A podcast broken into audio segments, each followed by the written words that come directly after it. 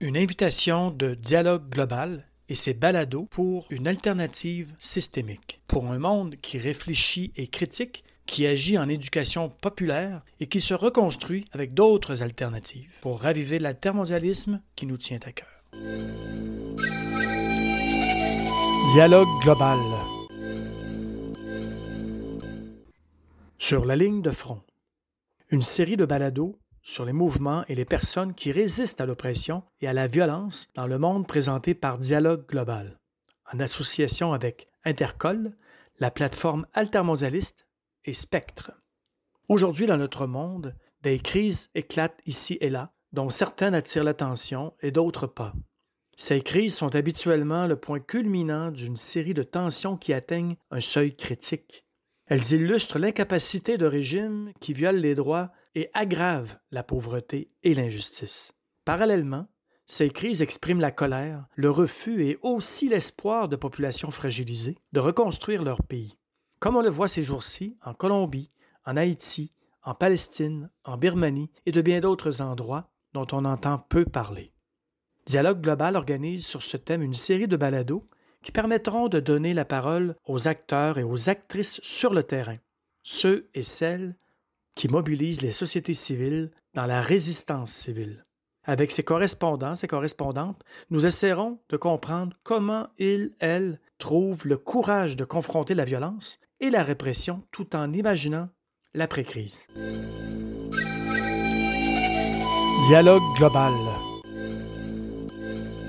Leila Silis est professeure au département de sociologie de l'UCAM, l'Université du Québec à Montréal membre du groupe de recherche sur les imaginaires politiques de l'Amérique latine et du projet d'accompagnement Solarité Colombie. Ses recherches et son activité d'enseignement portent sur les rapports de pouvoir coloniaux, de sexe et de classe, sur les inégalités sociales et sur les luttes de résistance. Léla Silis a travaillé sur la violence politique et sur les mouvements sociaux, particulièrement paysans en Colombie. Récemment, elle a co-dirigé le livre Devoir de mémoire, perspective sociale et théorique sur la vérité, la justice et la réconciliation dans les Amériques, paru aux presses de l'Université Laval à l'automne 2020, et a publié Lutte paysanne en Colombie de 1970 à 2016, Conflits agraires et perspectives de paix aux presses universitaires de l'Université d'Ottawa en janvier 2020. Dialogue global. Après les soulèvements spectaculaires en Équateur et au Chili en 2019, nous vivons actuellement une immense rébellion du peuple colombien. Depuis déjà plusieurs jours en Colombie, des mobilisations populaires expriment la colère d'un très grand nombre de Colombiens et de Colombiennes. Malgré une répression très violente, la pandémie et la mauvaise presse, la grève continue et la mobilisation s'accroît chaque jour. En Colombie, depuis le début de la grève nationale déclenchée le 28 avril dernier, la violente répression des manifestations populaires a été décriée par la communauté internationale. Jusqu'à ce jour, plusieurs rapports et témoignages reçus du terrain sur la ligne de front font état de graves violations des droits de la personne, de disparitions forcées, d'homicides et d'une violente répression exercée par les forces de l'ordre contre la population qui manifeste. Au moment d'interviewer Leila Liliane Sely, la population colombienne prend la rue pour une 18e journée de manifestation. Cet entretien virtuel fera la lumière sur la situation en Colombie et permettra d'entendre l'analyse et les perspectives d'une universitaire spécialiste des mouvements sociaux et paysans de la Colombie, touchée par la résistance et la répression de son pays d'origine. Pendant cette crise brutale, le peuple colombien continue de se battre contre le plan d'ajustement du gouvernement Duque et pour mettre fin à la nature répressive et corrompue du régime. Plusieurs leaders du mouvement étudiant de la Menga indigène, du mouvement afro-colombien et d'organisations féministes prennent la parole sur la ligne de front. Qu'en est-il de l'implication de ces mouvements sociaux ou paysans et de leur efficacité pour résister à la répression?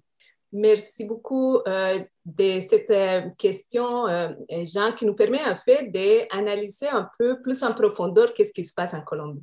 Premièrement, donc, euh, bien dit, 18 jours de grève, ça demande effectivement capacité d'être sur le terrain de manière, manière soutenue et de faire face à l'épuisement, aux besoins aussi de, de, de s'exprimer, etc. Et euh, donc, euh, ce qu'on voit, c'est qu'il y a eu comme des vagues de gens qui sont partis et sortis dans la rue.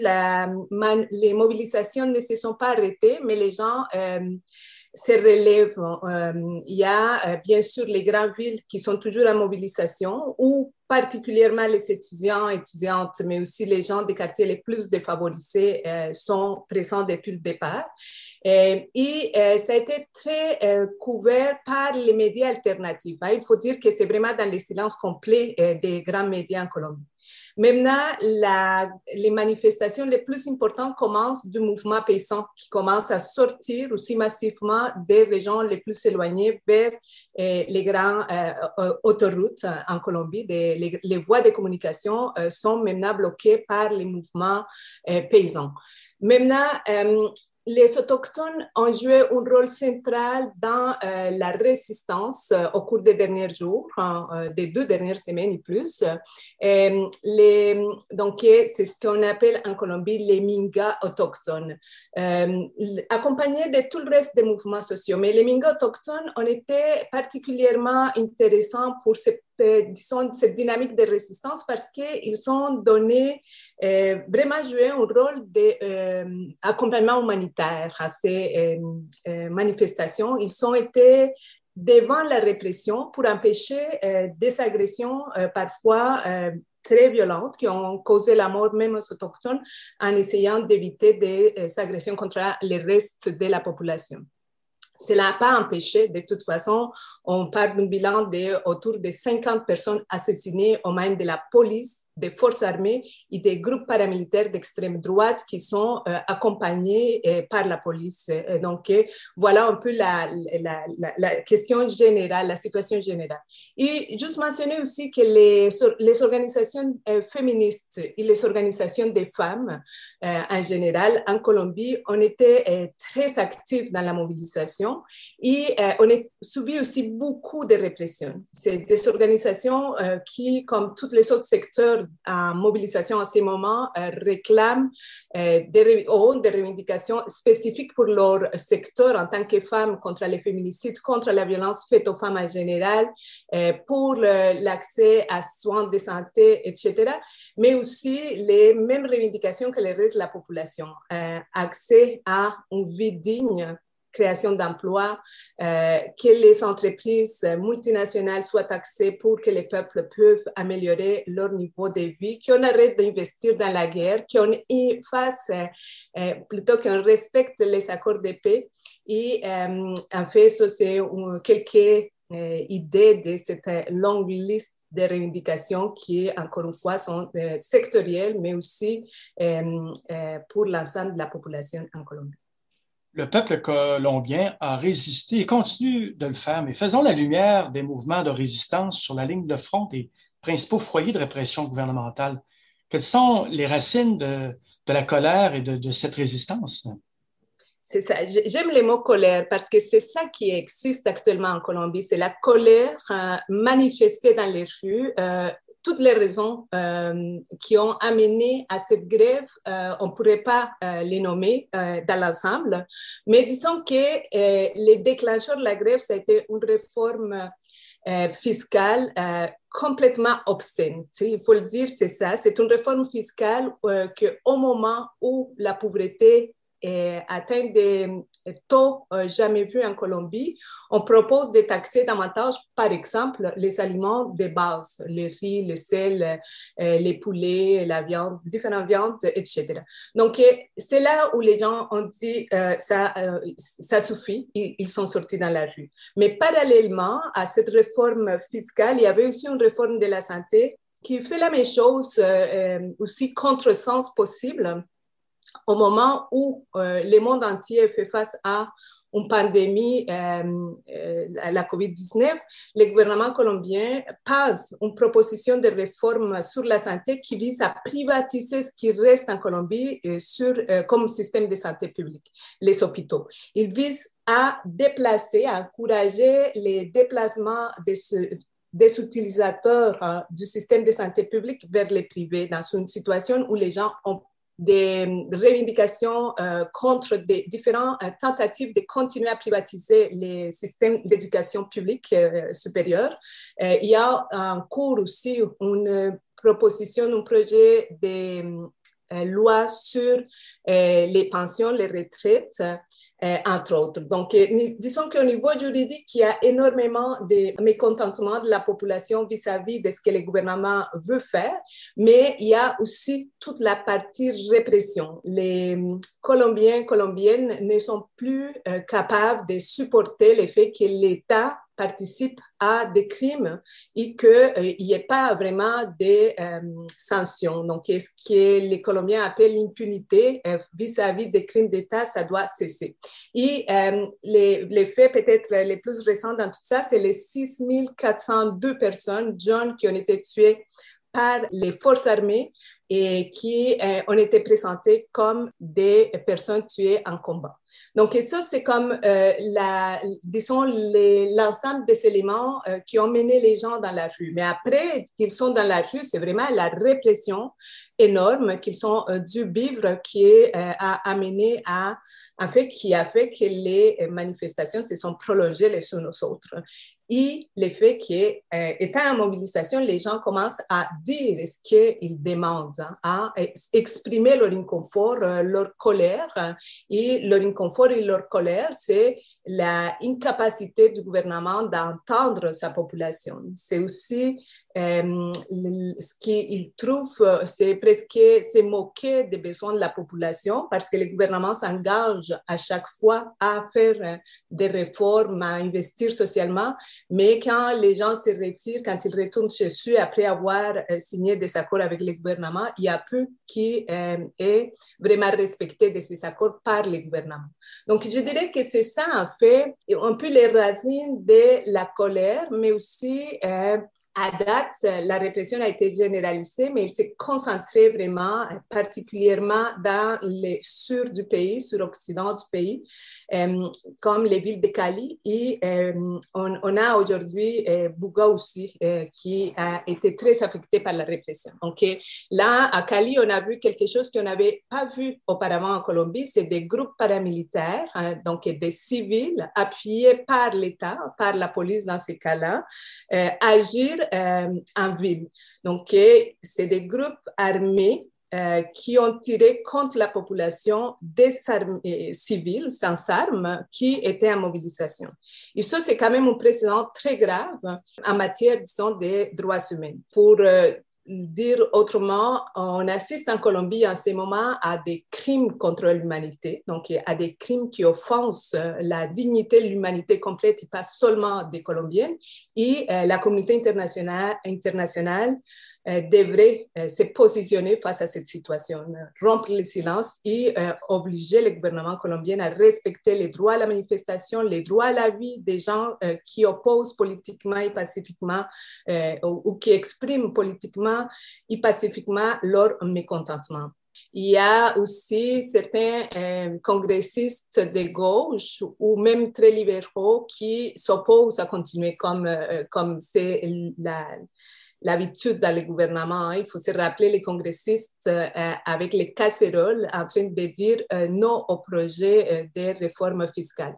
Cela dit, je ne vois pas comment ça peut changer. Il faudrait avoir une vraie volonté politique pour que ça change, pour que le gouvernement n'ait pas cherché les financements dont l'État a besoin, pour que le gouvernement décide de ne pas chercher ces financements dans les couches les plus euh, défavorisées de euh, la population, mais il faudrait aller chercher ces financements dans les plus riches et dans les multinationales.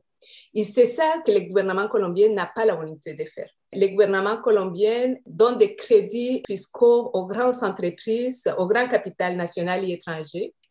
Je ne vois pas comment ça va changer. Par contre, est-ce que les gens disent, cette fois-ci, ça suffit? Qu'est-ce que ça signifie? Ça suffit? Je pense que dans l'espoir euh, des euh, gens qui sont en mobilisation en Colombie, les ça suffit, revoir l'idée il faut que le gouvernement tombe. Les autochtones, ils disent euh, abajo el mal gobierno, donc qu'il tombe les mauvais gouvernements. Euh, est-ce qu'ils vont être capables? On ne sait pas. Je ne pense pas, surtout que la communauté internationale euh, garde silence face à ce qui arrive en Colombie, où grosso modo, on peut dire différence. Sinon, minimalement, il faudrait que les gouvernements garantissent des conditions optimales pour les élections de l'année prochaine pour que euh, les gens puissent véritablement s'exprimer. Mais là, encore une fois, c'est que le gouvernement est en train de créer toutes ces violences. C'est le gouvernement qui les crée, ce n'est pas les manifestants. Euh, il les crée pour, à mon avis, se positionner comme l'alternative pour être réélu dans les prochains, euh, en fait, en 2022, quand il y aura des élections présidentielles à nouveau. Il y a quand même eu des manifestations pacifistes. Les gens ont occupé la rue avec des chandelles mais c'est ce qui a fait tellement réagir même les forces de l'ordre de l'État colombien avec une répression, comme vous l'expliquez très bien, démesurée. mais toutes ces, manifestations, est-ce que ça peut faire en sorte que ça devienne une, une, étape importante dans la reconstruction de liens, de solidarité entre la société civile de la Colombie et celle du Québec, par exemple? Oui, je pense que oui, effectivement. Euh, euh, on n'a jamais vu autant de euh, Québécois, Québécoises et Colombiens, Colombiennes au Québec mobilisés en solidarité avec la situation qui arrive en Colombie. Il faut dire que avec les médias sociaux aujourd'hui, on est capable de suivre presque en direct ce qui arrive et on a vu des exactions de l'État, des, des, différentes forces de l'ordre contre la population qui étaient carrément choquantes. Euh, sans aucune exagération. Donc, je pense que ça, euh, oui, ça va créer des liens particuliers dans la population. Et Québec-Colombie, comme aussi en Colombie, les secteurs les plus défavorisés, les gens les plus progressistes en Colombie se sont mobilisés. Il y a des liens qui ont été vraiment renforcés. On l'a vu hier avec les moments où la Minga autochtone partait du Cali pour retourner dans leur territoire, pour continuer la grève à partir de leur territoire. Les manifestations de solidarité, de vraiment des remerciements, de respect, de, euh, en fait, les belles manifestations, on peut dire d'amour et de respect pour les autochtones, comme manifestation qui est, à mon avis, euh, quand même assez exceptionnelle en Colombie et, ailleurs dans le monde, je dirais, euh, avec quelques exceptions Donc, euh, il y a des nouveaux liens qui se créent, qui se consolident, qui, sont, qui donnent l'espoir, effectivement. par contre, ça ne s'accompagne pas toujours avec la possibilité vraiment d'ouvrir des dialogues. Premièrement, parce que dans les secteurs populaires, et là je parle des gens très pauvres, on en a dit à plusieurs reprises, qui n'ont pas de quoi manger trois fois par jour, pour ces gens, euh, ils manifestent la colère. Et la colère, c'est pas seulement de mettre des chandelles et de prier. Oui, ça se fait, mais la colère, c'est aussi de dire euh, ça suffit. La colère, c'est ça manifeste comme la colère. C'est différent quand même que, euh, que, ce que la plupart des gens veulent accepter comme une manifestation pacifique. Et je pense, il faut le dire, il y a un moment où les manifestations pacifiques ne suffisent pas pour faire entendre par le gouvernement les revendications de la population. C'est ce qu'on a vu dans euh, les, disons, les quartiers les plus défavorisés euh, dans euh, ces pays. Il faut dire que quand on parle des quartiers défavorisés, c'est des gens qui n'ont pas de services d'eau, d'électricité, c'est des gens qui luttent pour survivre. Et là, la survie, c'est pour manger à chaque jour. Donc, voilà un peu la situation. Et l'autre élément, c'est que les riches de la Colombie on fait vraiment euh, des appels à la haine plutôt que des appels à comprendre pourquoi ces gens sont en mobilisation. Ils ne veulent pas le savoir, ils veulent réprimer. Et ils sont euh, les riches en Colombie. Je parle aussi des fonctionnaires publics, présidents, ex-présidents de la Colombie, qui ont qualifié les mobilisations euh, des criminels, etc. Et ça, il faut que ça arrête. Encore une fois, ça, c'est aussi la responsabilité de la communauté internationale de dire on ne peut pas accepter que des gens qui se mobilisent parce qu'ils sont fins soient traités en, criminels et un traitement qui n'est pas seulement discursif, mais aussi un traitement militaire pour ces manifestations. Et de plus, le gouvernement Duque semble rejeter toute initiative de paix dans la région. Il se soumet au dictat du maître du Nord, les impérialistes états-uniens d'Amérique. Le Canada, lui, a des liens commerciaux très forts avec la Colombie. Un accord bilatéral de libre-échange avec la Colombie a été signé il y a maintenant dix ans. Que doit-on attendre de l'État du Canada, du gouvernement fédéral canadien et ceux d'ailleurs dans le monde altermondialiste? Oui, mais en fait, c'est ça. C'est que euh, le Canada et nous, euh, les personnes qui vivons au Canada, euh, on a bénéficié. Le Canada a activement a encouragé les investissements des compagnies canadiennes en Colombie. Ce sont principalement des compagnies extractives qui travaillent dans l'extraction des minéraux, dans l'extraction des hydrocarbures et dans l'agro-industrie du cannabis médicinal canadien en Colombie cela a rapporté euh, l'argent au Canada.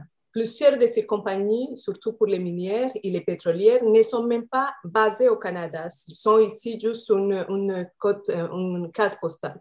Donc, euh, le gouvernement canadien a permis les extractions que les compagnies canadiennes font en Colombie pour profiter économiquement de ces investissements. Et c'est là euh, que nous disons euh, les euh, gouvernements, l'État canadien, le Canada doit assumer une responsabilité et un rôle actif pour que les gouvernements colombiens arrêtent maintenant les exactions contre sa population. Il peut le faire, il devrait le faire. Maintenant, ça, c'est le minimum d'une responsabilité diplomatique au niveau international, étant donné les investissements et les profits que le Canada a tirés de ces investissements en Colombie.